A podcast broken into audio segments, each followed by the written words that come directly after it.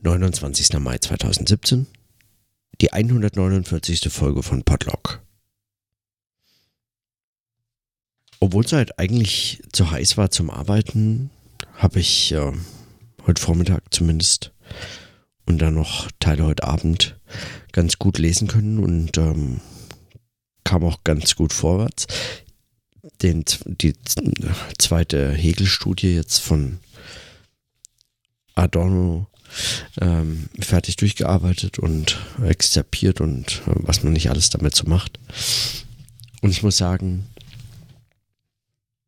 mehr und mehr, glaube ich, ist es eines der faszinierenden, also mich wirklich faszinierenden Fragen, inwiefern es eigentlich sein kann, dass das äh, dialektisches Denken oder dialektische Philosophie oder aber auch, also gerade bei äh, Adorno, die Dialektik für soziologische Theorie oder für Soziologie überhaupt ähm, so unglaublich unpopulär geworden ist. Also es gab ja mal die Zeit, die Philipp Felsch im langen Sommer der Theorie beschreibt, in der praktisch jeder mit der Minima Moralia in der Tasche rumgelaufen ist, so äh, Felsch. Es gab also die Zeit, in der Theorie äh, nicht hart genug sein konnte, nicht unbequem, nicht, nicht anstrengend genug, die Texte nicht unverständlich genug, um sich einfach herausgefordert zu fühlen, dort etwas zu entdecken, etwas sagen, wirklich mit den, mit den ernsthaften Problemen der Gesellschaft nun endlich denkend weiterzukommen. Nicht unbedingt vorwärts, nach oben, ins Bessere oder was auch immer, aber zumindest weiterzukommen, also als Denkaufgabe weiterzukommen. Und es äh, spielt es sich natürlich in so einem, in, in, so einer politischen Umbruchszeit ab und überhaupt in, in anderen gesellschaftlichen Umständen. Aber warum es heute so ganz und gar unpopulär geworden ist und eigentlich auf allen Seiten nur noch so seltsame, entweder so, äh, so in Theorie Erbschaftsverwalter ähm, gibt oder einfach es keine Bedeutung mehr hat. Mit beiden Zeiten meine ich eigentlich alle damals äh, so äh, gut und gern gelesenen, wild diskutierten Theorien. Und gerade jetzt, also heute frage ich mich das umso mehr, eigentlich bei so einer ähm, kritisch-theoretischen Dialektik im Anschluss an Adorno und Co. Für Walter Benjamin gibt es ja so ein, so ein Revival. Den findet man jetzt überall ausgestellt oder äh, neue Bücher werden wieder auf den Markt gebracht oder vergriffene Ausgaben wieder erscheinen wieder neu. Und weiß ich nicht, jetzt zuletzt da, also es kommt eine neue Ausgabe zu den zu dieser kind, Berliner Kindheits, äh, zu diesem Berliner Kindheitstext. Es kam erst neulich für 100 Euro die zweibändige äh, leinengebundene Ausgabe in der Werkausgabe, der kommentierten Werkausgabe im Surkamp Verlag zu den Rundfunkarbeiten Benjamins. Fürchterlich, äh, also sinnlose Ausgabe, würde ich meinen, aber ähm, ich habe, äh, ja, keine Ahnung, also wer es braucht. Also für Walter Benjamin gibt es äh, so ein, ähm, gibt so ein, ja, so ein großes Interesse. Vielleicht auch, weil weil es ganz wenige wirklich systematische Texte oder, ähm, oder Texte mit einem solchen Anspruch von Benjamin gibt. Und, äh, und man kann sich natürlich auch anschauen, wo dieses, wo die Texte gelesen werden, vor allem eben in so ähm, vor allem in so Kunst, Kultur, Theorie, äh, Kontexten. Das ist in keiner Form abwertend gemeint, aber es ist natürlich ein Hinweis darauf, ähm, für was oder wie sie gebraucht werden. Der These, dass die Theorie einfach in die Kunst abgewandert ist, dieser These Philipp Felschs, ähm, würde ich ähm, mich also heute auch nur noch bedingt anschließen. Ich habe den Eindruck, da ist jetzt auch nicht mehr so wahnsinnig viel mit ähm, zu holen. Schlicht für so dialektische Philosophie oder auch vor allem dialektische Soziologie, äh, für, für die gibt es heute weder so richtig ein Publikum noch, ja. Also es gibt natürlich ein paar Zentren kritischer Theorie in Deutschland, also Frankfurt nach wie vor oder Jena. Aber was, was dort so betrieben wird, ist eben, entweder ist es ja, also es ist meist, es hat eigentlich meines Erachtens gar nicht so wirklich was damit zu tun, oder?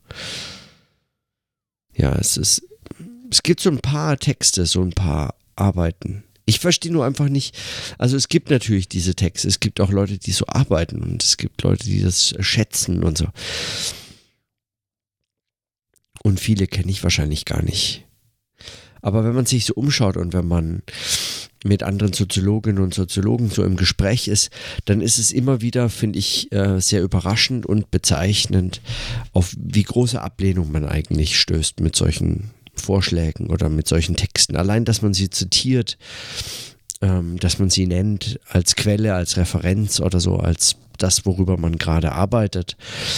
Ähm, da begegnen einem dann hochgezogene Augenbrauen und eher Unverständnis. Und mein Eindruck ist, dass das gerade aktuell vielleicht nicht gar nichts damit zu tun hat, dass äh, so eine so eine Form von Wissenschaftlichkeit, eine Idee von Wissenschaft und Wissenschaftlichkeit für bedroht gilt, äh, für die sich mehr und mehr so ein Art scheinbarer, äh, also so ein positivistisches, äh, positivistisches Wissenschaftsverständnis als ein scheinbarer Konsens dessen, was Wissenschaft sei, äh, mehr und mehr festigt.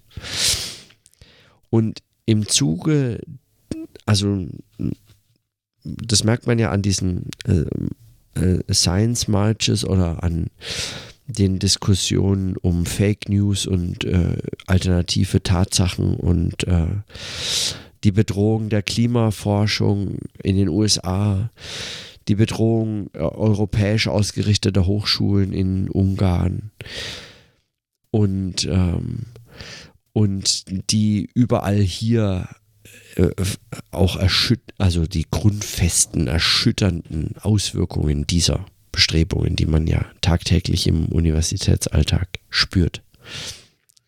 Nicht, natürlich. Aber im Zuge dessen etabliert sich wie unter der Hand oder, und das ist vermutlich wahrscheinlicher, es etabliert sich gar nicht jetzt erst, sondern es wird sichtbar, wie wirkmächtig eigentlich diese Vorstellung von Wissenschaft und Wissenschaftlichkeit schon die ganze Zeit war. Es entsteht ein Konsens von Wissenschaftlichkeit, von einer Vorstellung von Wissenschaftlichkeit, die sich gerade mit dieser Form von Dialektik überhaupt nicht verträgt. Um genau zu sein, muss, muss man sagen, mit Adorno, es ist diese Form von Wissenschaftlichkeit, wogegen die Dialektik sich richtet. Also diese Dialektik kritischer Theorie im Anschluss an Adorno jetzt in dem Fall. Und mein Verdacht, aber das ist, äh, das ist eigentlich nicht mehr als mein, mein Eindruck aus sozusagen, aus so Querbezügen, die so entstehen beim Lesen von Berichten, äh, äh, Feuilleton-Artikeln, das hält sich momentan Gott sei Dank in Grenzen. Aktuellen Erscheinen, also Büchern, die erscheinen und ähm, und aber eben auch den sogenannten Klassikern. Wenn man das so alles quer liest und dabei noch irgendwie in, auf Twitter unterwegs und da und hier und dort mal reinhört und dann eben mit verschiedenen Menschen an verschiedenen Orten im Gespräch ist, dann begegnet einem eine Ablehnung gegenüber zum Beispiel eben kritischer Theorie im Anschluss an diese frühe Frankfurter Schule, also Benjamin, Adorno, Horkheimer und so, ähm, Marcuse, aber auch äh, andere, also die ganz frühen äh, anderen Texte, weiß ich nicht, ist egal. Äh, es begegnet einem da eine Ablehnung meistens mit so einer Art Kommentar wie, es ist ja längst überholt, was willst du denn mit diesem alten Zeug? Und mein Eindruck ist, diese, diese Entgegnung kommt gerade weil sich, weil sich darin ausdrückt die Furcht, sagen implizit, die Furcht davor, dass man entdecken könnte, dass dieses Wissenschaftsverständnis, was momentan so am Erstarken ist, genauso überholt ist. Und nicht genauso überholt ist, sondern eigentlich noch überholter, weil dagegen richtete sich schon damals diese Kritik und zwar mit Recht und klug, also längst erledigt. Diese Form von Wissenschaftsverständnis ist längst erledigt. Also eigentlich, wenn man mal nachlesen würde. Und das ist ein schon nicht ganz unerheblicher, eine nicht ganz unerhebliche Beobachtung oder eine Beobachtung eines nicht ganz unerheblichen Zusammenhangs, dass hier sagen gegen gegen Adornos Texte einem äh, ein sagen dieses Argument entgegengebracht wird, das sei überholt das sei altes Zeug. Und meine These ist, das liegt daran, weil dieses Wissenschaftsverständnis, wogegen sich Adorno intensiv äh, gestellt hat und gegen das er intensiv auch mit angeschrieben hat, dieses Wissenschaftsverständnis ist damals eigentlich schon völlig erledigt gewesen und unter einem, sagen, wie so einem Gentleman's Agreement der Verschwiegenheit ist es heute wieder auf dem Vormarsch. Manchmal kommt es mir so vor, als wäre das sozusagen erfolgreich, weil man so tut, ja, ja, wir wissen, es ist eigentlich Quatsch, aber gegen so Ideologen wie Trump und Co. müssen wir halt ein starkes Bild von Wissenschaft präsentieren und was ist stärker als dieses positivistische Wissenschaftsverständnis von harten Fakten, von einer Welt da draußen, die es so gibt, die sich beschreiben lässt, worüber man nicht groß nachdenken muss, wie, sondern es ist dann nur eine Frage von Methoden und die Theorien treffen das schon. Wir sagen, was wirkliche, echte, wahre Wahrheit ist und Objektivität und so fort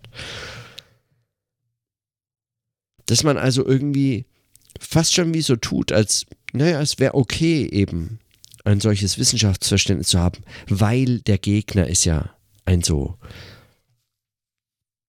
ein so schwieriger, ein so gefährlicher, ein so hetzender. Und gerade da, also für, für all diese Argumentation, die, die sagen, bekannter nicht sein könnte, findet man ja die richtigen ähm, Entgegnungen bei Adorno beispielsweise in den Texten.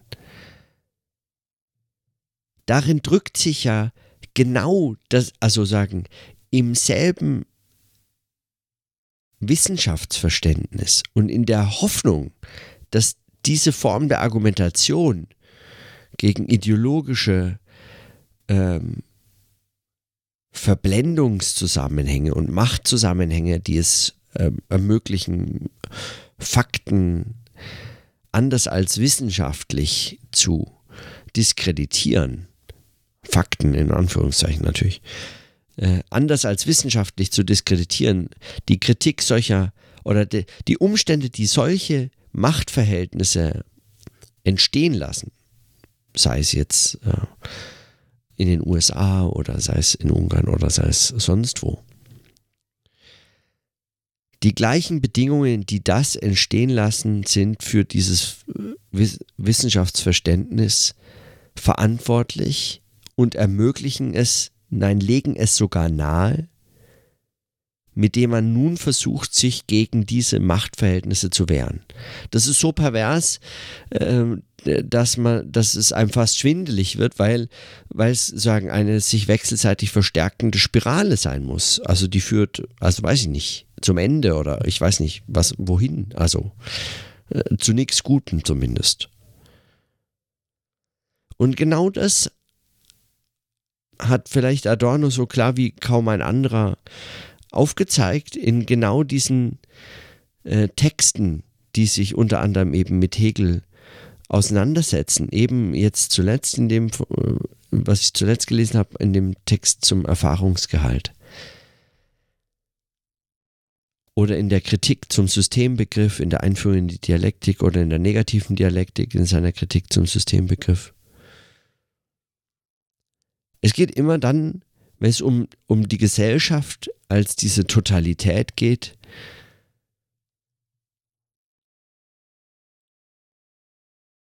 dann dann sind diese, dann sind diese theoretischen und erkenntnistheoretischen und erkenntnistheoretische als kritische Theorie und als äh, kritische Überlegungen, dann sind diese Texte eigentlich wesentlich. Also auf, auf die kann man nicht verzichten, wenn man sich darüber Gedanken macht. Und deswegen Also mein Eindruck ist, dass einem dabei Gegenwind entgegenschlägt.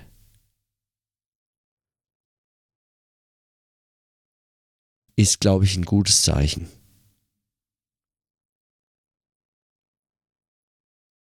Also eines strategisch ist es ein, sagen wir mal, mindestens schwieriges Zeichen. Ein könnte sein Hinweis auf ein suizidal, also strategisch suizidales Unterfangen. Aber inhaltlich, gesellschaftstheoretisch, halte ich das für ein eigentlich hervorragendes Zeichen.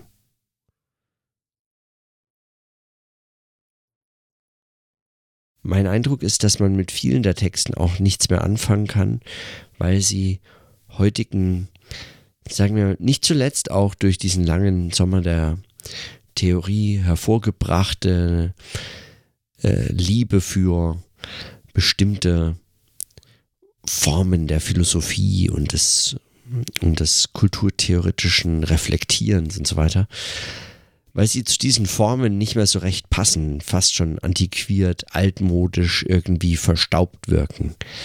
Wenn man Adorno liest, dann spritzt einem da nicht unbedingt äh, die, äh, sagen, die äh, französische philosophische Verschwurbeltheit entgegen, die, die, man, die man eben liest, wenn man Derrida liest oder Gianni Vattimo oder so. Oder Deleuze. Oder so. Es ist auch egal wen. Also, es ist, es ist schwierig, umständlich formuliert, manchmal tatsächlich einfach sehr redundant.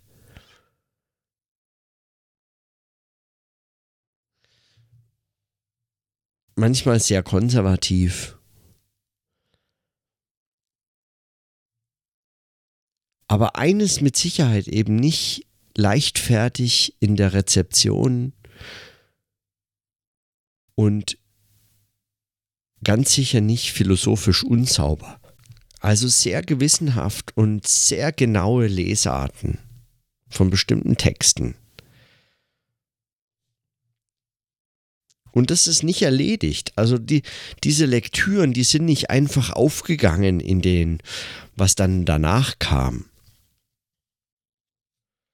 Das ist nicht einfach aufgegangen in den, in den Texten, die eben danach Deleuze und, und Derrida gelesen hatten und dann auch noch so ein bisschen kritische Theorie mit eingebracht haben und jetzt versuchen das alles irgendwie zu verbinden oder so.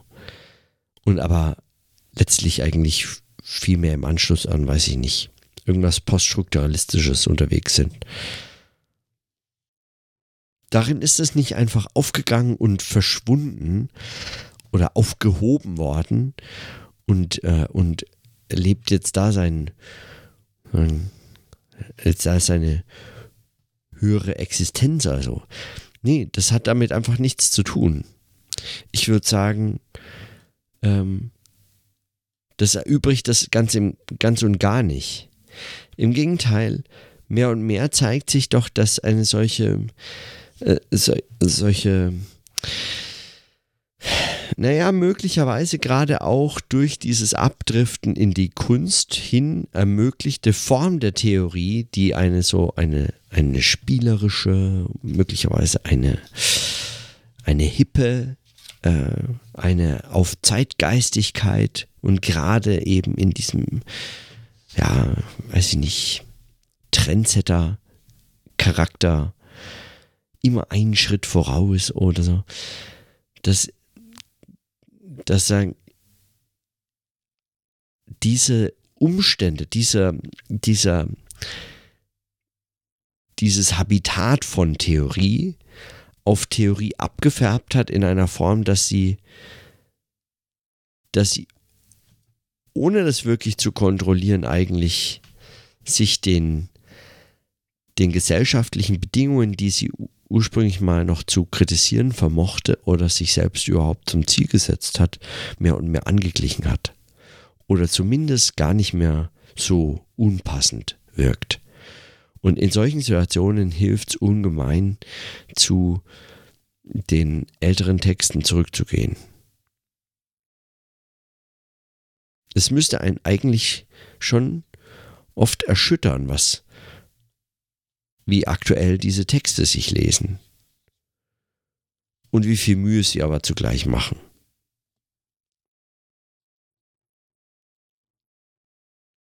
Und dann immer wieder, äh, und das ist wirklich erschütternd, wenn man dann immer wieder einfach einem solche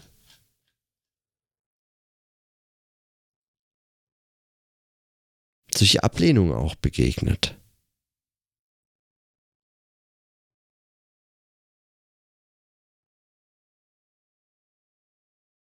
Das betrifft natürlich nicht alle. Ganz im Gegenteil, es gibt ganz viele Menschen auch in der Soziologie, die sich ähm, intensiv damit auseinandersetzen, auseinandergesetzt haben, nicht aufhören, sich damit auseinanderzusetzen. Die keinerlei Vorbehalte haben gegenüber der frühen Frankfurter Schule, gegenüber kritischer Theorie, die eher Vorbehalte haben gegen alle möglichen Formen hipper, zeitgeistiger, neuer Theorieströmungen und ebenso zum Beispiel Vorbehalte haben und gute Gründe ins Feld zu führen wissen gegen jede Form positivistischer Einzelwissenschaftlichkeit. Jeder Form von einem nicht selbst mitreflektierten Ideal in Anführungszeichen von Wissenschaft, von Objektivität und Systematizität, der man sich verschrieben, denen man sich verschrieben hat, ohne so recht überhaupt nur die Frage zu stellen und zuzulassen, woher das kommt und welche Gründe es denn hat, dass man heute so willens ist, sich diesem Verständnis von Wissenschaft und Wissenschaftlichkeit zu unterwerfen. Hm. Und zwischen den zwei Extremen, den einen, die das sagen, mit offenen Armen empfangen und den anderen, die das nach wie vor kritisieren, gibt es eben eine nicht überschaubare Zahl von Mitläufern, scheinbar pragmatisch Denkenden, die sagen, ja, so ist es halt in der Wissenschaft. Ein Spiel um Wahrheit und Macht, Deutungshoheit. Da kann man nur mitspielen und hoffen, dass man gewinnt oder dass man besser ist als der andere Und dass man die Regeln gut durchschaut hat und sich gute Strategien zurechtlegt, die dann aufgehen und so. So, ein, so eine Art zynisches Mitläufertum, die sich des Zynismus oft gar nicht bewusst sein müssen, die, das drückt sich einfach in einem, in einem selbst nicht als Mitläufertum wirklich beobachtbaren Mitläufertum aus, das affirmiert werden kann, von dem man sagen kann, ja, das mache ich. Das ist das Richtige, was es jetzt zu tun gilt. Diese Form von Mitläufertum, die gar nicht als solches erscheint und auch nicht noch zynisch verstanden, also reflektiert werden muss, sondern das einfach affirmativ betrieben werden kann, das ist so ein zynisches Mitläufertum, was diese beiden Extreme eigentlich trägt. Sonst käme es am Ende noch irgendwie, weiß ich nicht, zum offen ausgetragenen Konflikt. Was einer Idee von, von Wissenschaft und Wahrheit als einer starken Idee im emphatischen Sinne helfen könnte, wenn so ein Konflikt endlich mal zu was führen würde. Und so glaube ich, dass an, der, an den Widerständen gegen Dialektik und dialektisches Denken gerade in der Soziologie sich heute fast mehr ablesen lässt als an ganz vielen so, sogenannten empirischen Forschungsprojekten zum gesellschaftlichen Wandel im Bereich XY durch Faktor Z, durch folgendes Ereignis in jener Zeit auf in jenem Teil der Erde.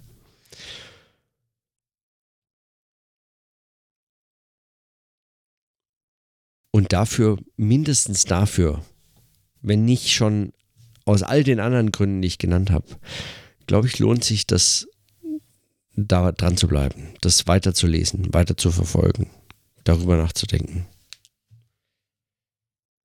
Zumindest ist es meine Hoffnung. Die stirbt bekanntlich zuletzt. Und so schließt selbst der zu überschwänglichen Sätzen wirklich selten neigende Adorno seinen Text zum Erfahrungsgehalt mit dem Satz oder den Sätzen. Das ist das Wahre an Hegels Unwahrheit. Die Kraft des Ganzen, die sie mobilisiert, ist keine bloße Einbildung des Geistes, sondern die jenes realen Verblendungszusammenhangs, in den alles Einzelne eingespannt bleibt. Indem aber Philosophie wieder Hegel die Negativität des Ganzen bestimmt, erfüllt sie zum letzten Mal das Postulat der bestimmten Negation, welche die Position sei. Der Strahl, der in all seinen Momenten das Ganze als das Unwahre offenbart, ist kein anderer als die Utopie, die der ganzen Wahrheit, die noch erst zu verwirklichen wäre. Das ist fast schon so ein Moment. Und das ist wirklich schreck. Also, in so einem Adorno-Text taucht es schon, sagen wir mal, eher unvermittelt auf. ist nicht sehr dialektisch gesagt, egal. Okay, also, aber mit solch ähm, überschwänglichen Worten kann ich einfach auch heute meine Überlegungen schließen. Der Strahl der Wahrheit ist kein anderer als die Utopie, die noch zu verwirklichen wäre. Können wir jetzt ja mal mit anfangen. In diesem Sinne, dann bis morgen.